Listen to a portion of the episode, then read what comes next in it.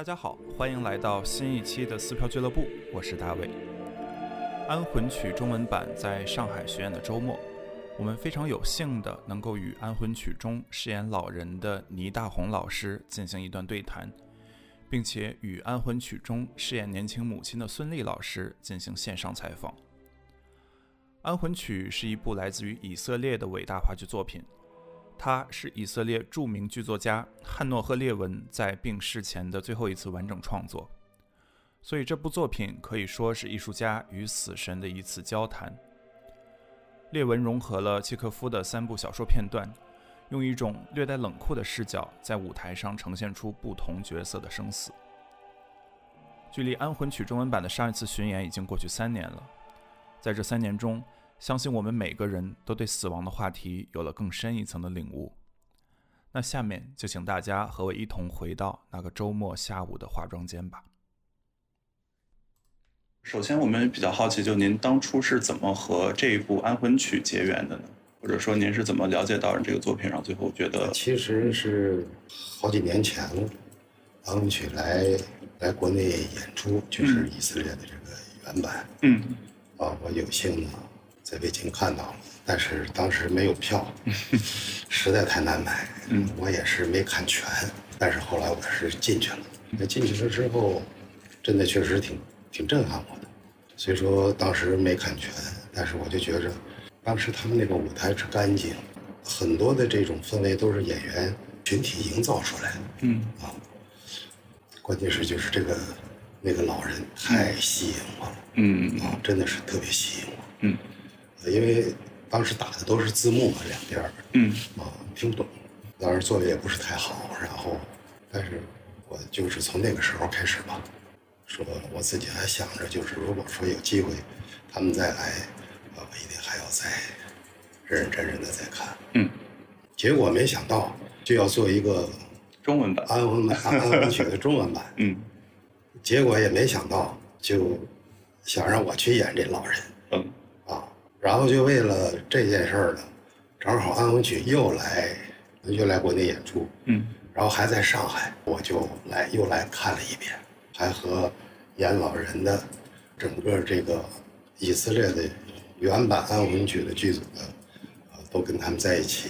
都见过面，真的是挺激动，嗯。嗯，其实就是这样一个姻缘，对对对，明白明白，嗯，就是您也。就是演过很多中外的话剧作品，您觉得像这个以色列的话剧作品，它有什么独特之处？包括就是咱们把它中文本土化的过程中，有没有什么值得就跟大家分享的一些独有的故事？其实就是《安魂曲》呢，因为它这个高度呢，一个是导演兼编剧呢，当然他现在人已经嗯啊，他也是根据俄罗斯的这个。几个故事组成了的这个，我觉得他的这个文学的这种价值很高。其实就是说，演到今儿，我还在琢磨他这个台词应该怎么去说，嗯，而且怎么能够把那意思说的更明白，嗯。因为这里边有一个问题，就是中文版的时候呢，我们曾经在最早的时候，以色列那个导演亚伊尔来的时候，也曾经。包括李书进他们这边啊，包括于兴义这边都问过，嗯，就是我们怎么来，我们来演这个安魂曲，嗯，我们应该怎么去演出这个角色？是是以演外国戏的那种嗯感觉去模仿塑造，还是可以本土化一些？嗯嗯呃，当时呢，就是包括导演雅伊尔在内，也是说，我们还是要。敬重、尊重《安魂曲》这部原著，哎，这部原著，嗯，所以我们不要就是跑的太往前，嗯嗯嗯，所以就是在当时的排练的过程当中呢，只是就是说，如果说你说的，你感觉自己这个特别特别在说这句话、说这些台词，语言实在是觉着它不上口，嗯，那你可以。调调一调，哎，调的更中了一点。嗯，还是要敬重，明白啊，敬重原著，明白。嗯嗯，其实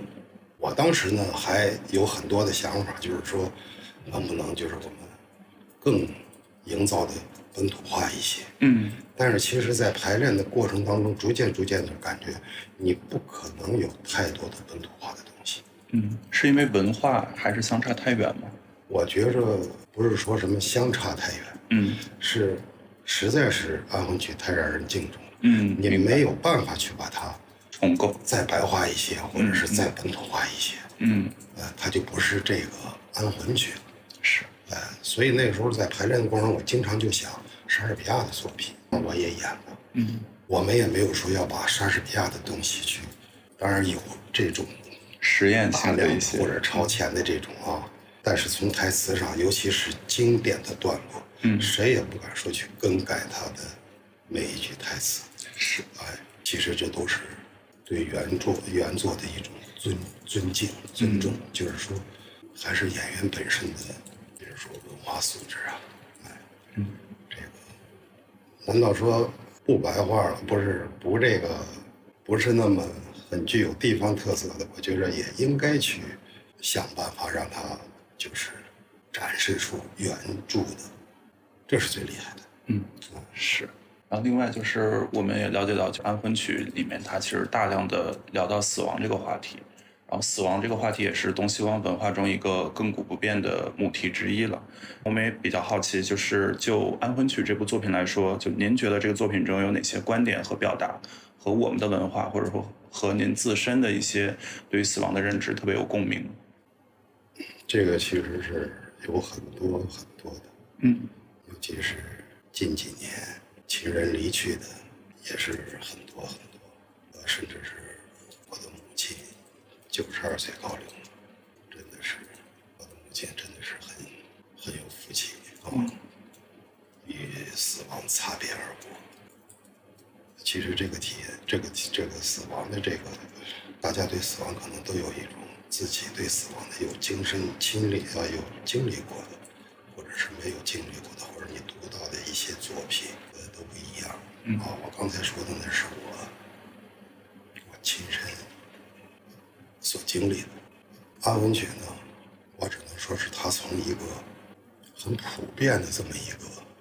现象当中展示的这个人的死去。嗯最主要的呢，我觉得是什么呢？就是什么都在你身边，而你却一点一点都没有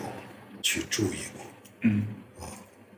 都没有去和身边的这种，不光是你身边的亲人，从来没有在意过任何的这个，这个是比较悲惨的。嗯。啊。当死亡来临的时候，当真的身边的人真的就是说要要离开你的时候，嗯。就是这种的突然性和自己对身边人的这种，关注，重新关注。我觉得这种撞击力，它是这个是很很震撼的。嗯它不像是说你去关注身边的一个亲人或者是朋友什么的，嗯啊，比方说，呃，我只说的是一种啊，你可以跟他在一起或者陪伴他一一些时间，大家都有一个缓冲的过程。嗯这个呢，就是在你身边，你一点什么你你也没有这种缓冲的问题，因为你没有去注意它，嗯。也没有去想起过它啊，所以呢，就是哎，瞬间的，就是哎，这这，啊，就是是是是这样的，就是说，其实我在这个安魂曲的这个老人的表演过程当中，我一直想想让这个老人在这个老太婆要去世的这一这个过程当中，嗯。像我刚才说的那样啊，但是我不知道该怎么去，我又不太喜欢那种，就是可能我是心里边有了，心里边知道了，但是我也一直在寻找这种就怎么用借助外化、外部的这些，我一直也在尝试。距离上一次《安魂曲》的这个巡演也差不多三年左右时间了。在这三年中，当我们重新拿起这个剧本，然后站在这个舞台上，就是对于这个角色塑造，或者说对于整个表演，您有什么新的思考或者打磨吗？有的，因为毕竟几年过去了，而且在这几年过程当中呢，也确实是一个是我们又都长大了一些，再有一个呢就是也出现了很多的很多的变化。是啊，你比如说疫情啊，啊这些都经历过这些，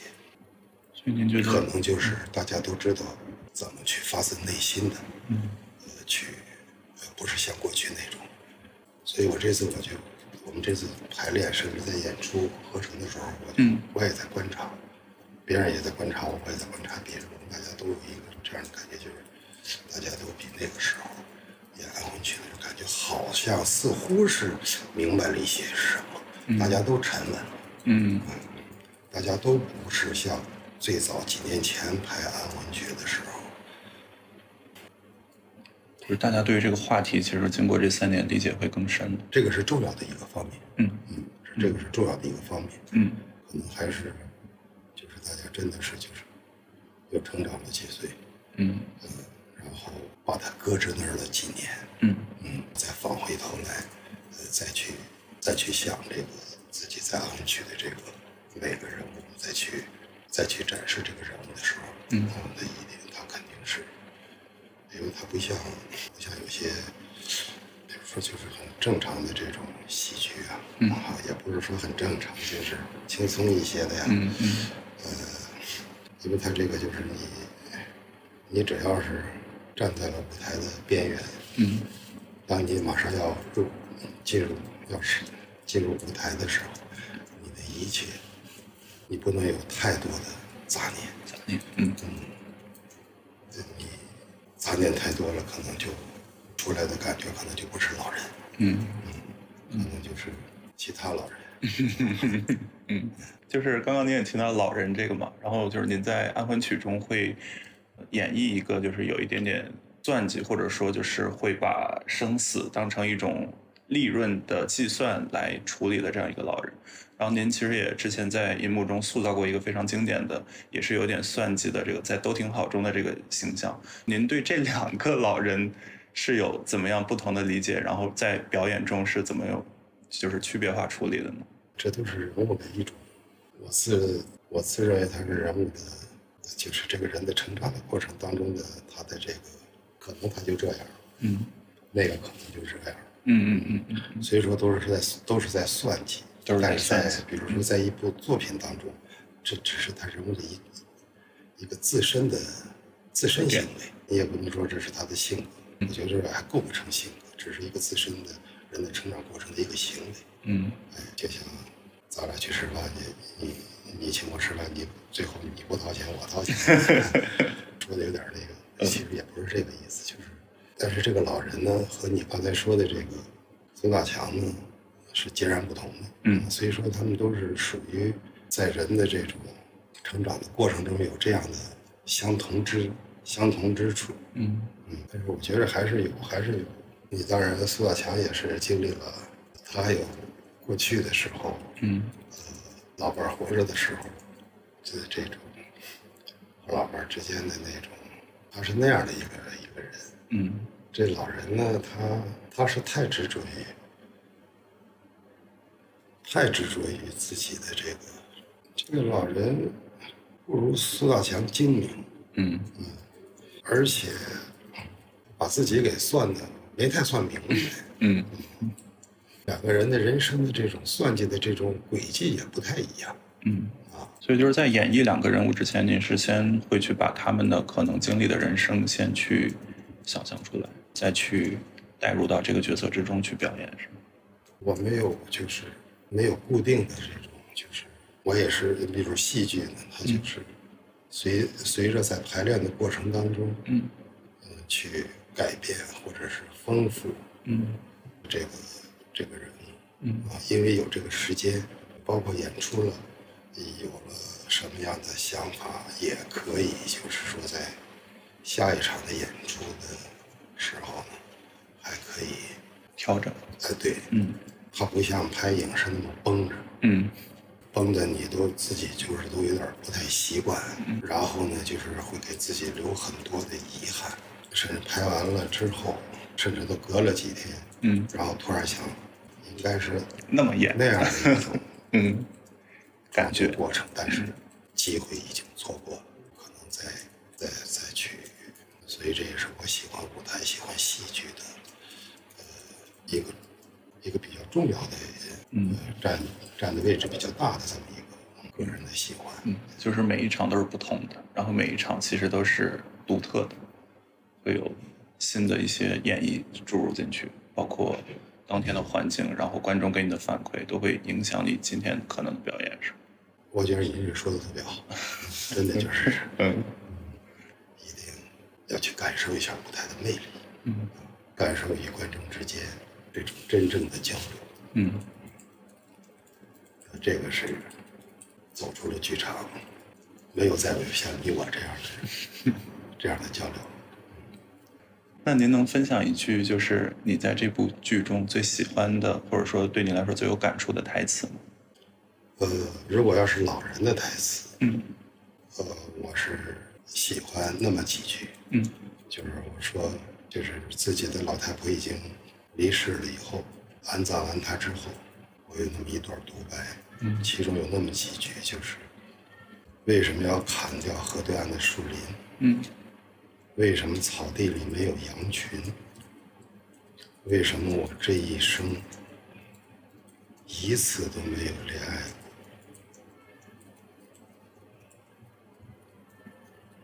我的老妻大概是这么个意思。嗯，如果说还有什么喜欢的，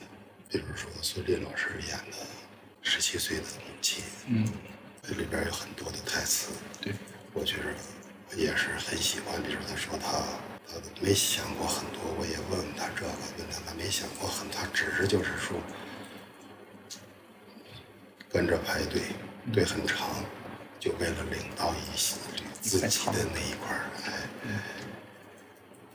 甚至我让他哭出来，他说他不想哭。我说你哭出来你会轻松，他说我要哭出来这个世界就轻松。其实也不是，我只是举了这样的一个例子。嗯，每一个人都就是马车夫，没有人跟他聊天儿，是不是要说说跑题儿？没事没事，嗯。没有人跟他聊天，他老想找人家聊。他的孩子也没了，他的孩子也死。本来他的孩子也是一个很好的车夫，结果没有人听。跟谁说？知道是没有人关注这个呀。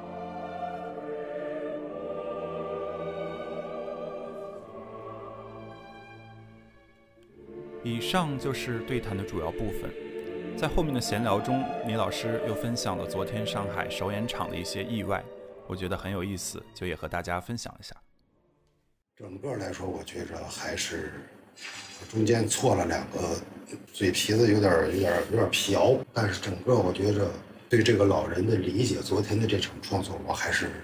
我我自己认为我还是挺满意。尤其是就是越来越越来越。但是昨天呢，是有一个什么呢？我不知道，应该也没什么问题，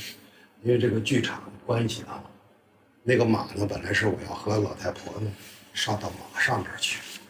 但是那个马呢和那个马呢现在是降不太降不下来。嗯，如果他要降到我们能够上到马的这个高度，那个马可能就那个腿啊什么的可能就要掉到地上变折了。哦，啊，所以它只能是在那种高度，但是它那个高度呢，比如说我努努劲能上去。但是杜老师估计是上不去的啊，一个大群，嗯，所以导演就临时决定，就是一是为了安全，然后就让我们在马之前来演那段事情，那段戏，嗯，就是这种新鲜感，真的只能是在舞台上获得。哎呦，昨天那个高兴啊，那个，我突然没上马去了，以后在马底下，我跟着那个马一块儿和他们一起在交流的这种感觉，我就。嗯，如果今天还是这样演的话，我可能觉着我跟杜老师和我们整个这些演员在一起在马那儿那一段戏，可能可能会不会还是有一些，会不会还有一些新的，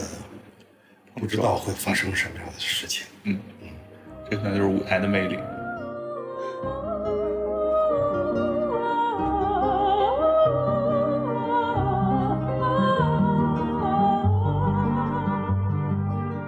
老师您好，您第一次拿到这个剧本的时候有什么感受？而在实际创作的过程中，和最初的感受又有什么变化吗？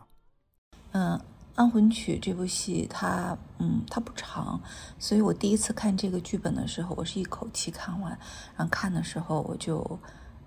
诶一直在哭，然后你会觉得生活太艰难了。嗯，他不是在讲死亡的残酷，而是在讲生活的艰辛。所以他的台词并不煽情，他，但他给你的就是特别真实的那种震撼。我当时就觉得，哎呀，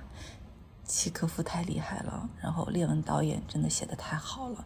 你就会一直被剧本里的这些台词打动。然后我觉得当时就觉得是特别有力量的剧本，嗯。然后进入到排练以后，嗯，其实。嗯，进入到排练以后，我们听了当时亚裔导演给我们介绍了，呃，这部戏他的呃创作背景，知道了这是列文导演是在他那个生命的最后时间就是完成的这部作品，所以你会从整部剧你就感觉到，再加上了解了背景之后，你就能够感受到更大的那种悲剧力量。嗯，您所饰演的角色在剧中有强烈的情绪起伏，他经历了丧子之痛。也经历了从被生活掌控到自我觉醒的过程，您是如何理解这段故事并控制自己在表演中的情绪的呢？呃，我饰演的是一个嗯不到十七岁的这样一个年轻的妈妈，可以说她自己也是一个孩子。当她的孩子被开水烫死的时候，她她认为呢是不是孩子在睡觉？嗯，然后就。他的出场就是一直抱着孩子嘛，在找医生，在求救。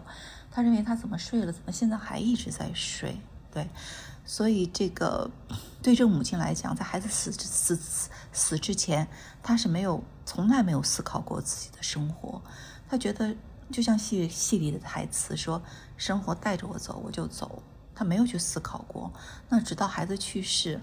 那他才意识到有另外一个世界的存在，对，所以他才做了人生的第一次选择。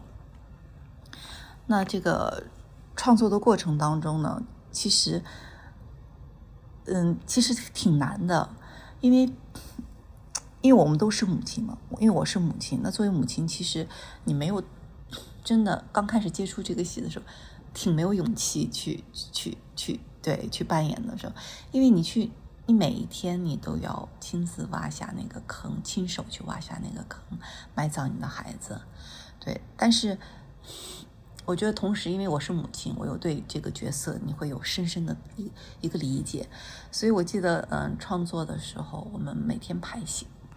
排练的时候，一开始我每天都在哭。然后我们那个以色列导演就就就会问他，他为什么一直就他怎么一直在哭？那个那个哭是我是我抑制不了的，对。但是当这个戏，如果你看了这个戏，你会知道，嗯，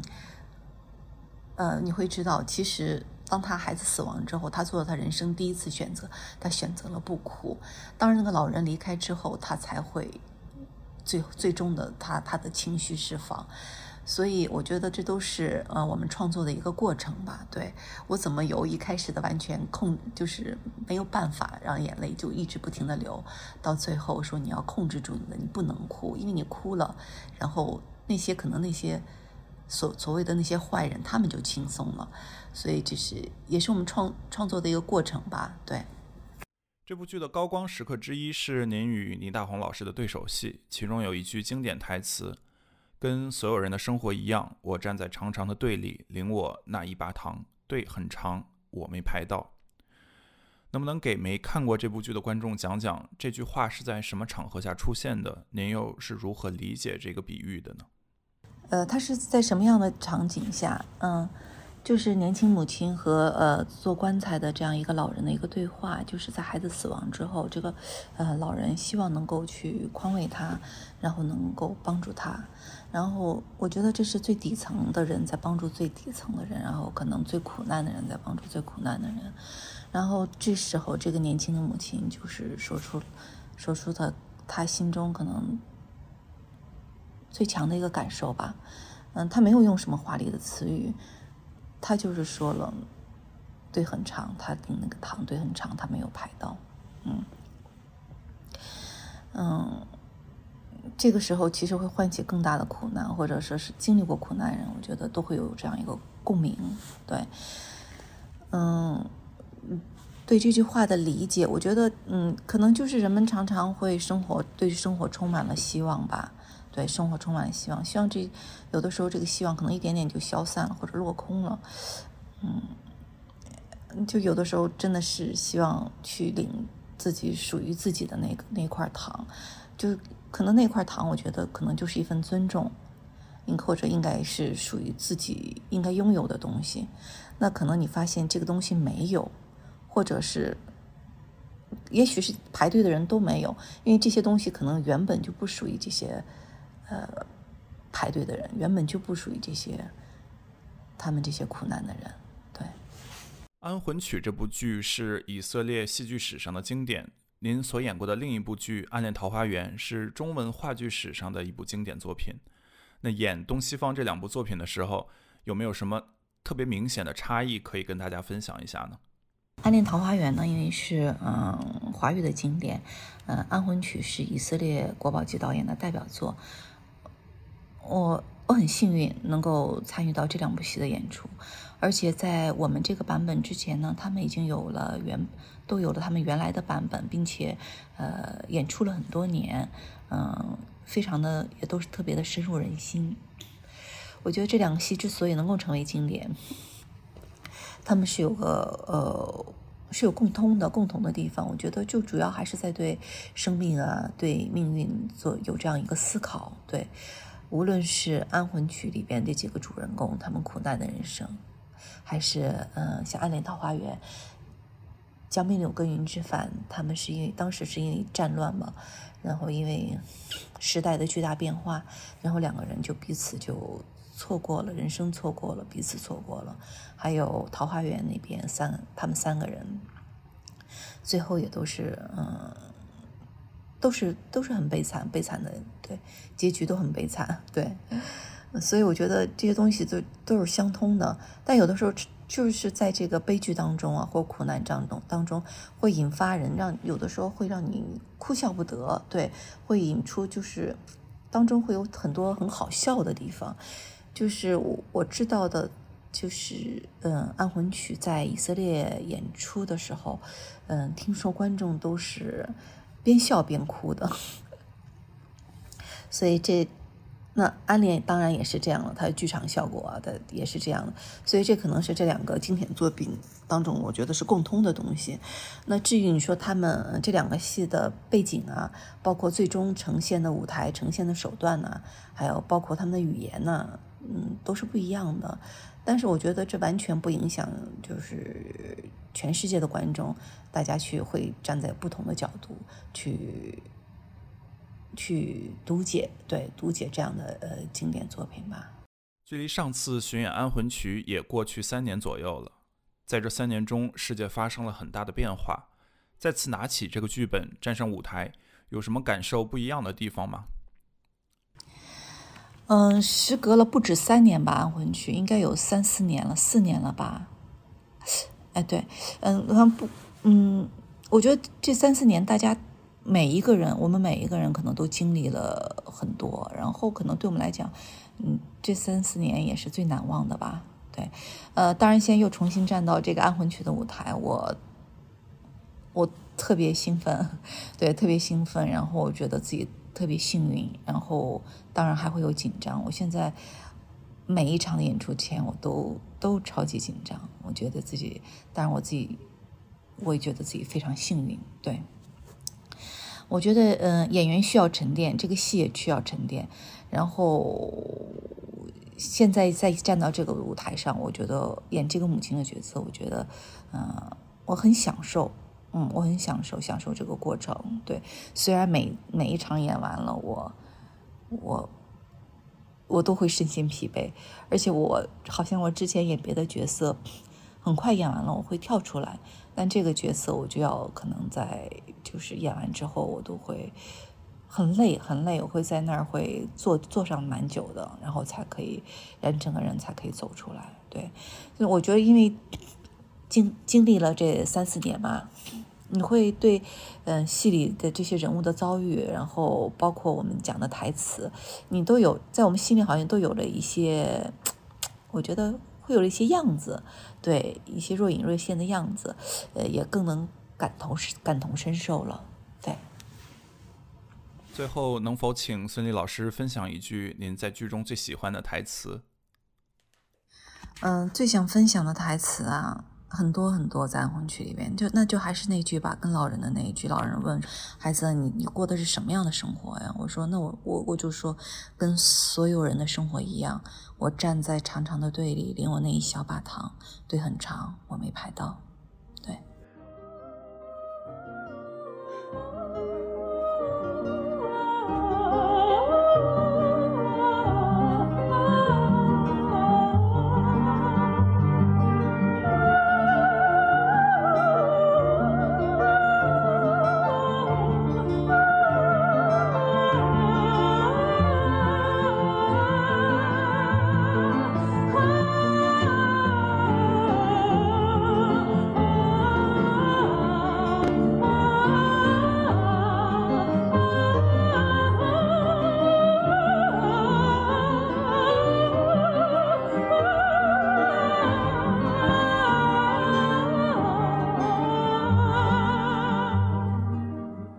感谢收听本期撕票俱乐部。你可以在任意泛用型播客平台收听我们的节目，欢迎在小宇宙平台与我们互动。喜欢我们的节目，可以在 Apple Podcast 给我们评分，也可以添加撕票小助手微信 s ticket club，加入听友群和大家一起分享撕票体验。谢谢你的喜欢。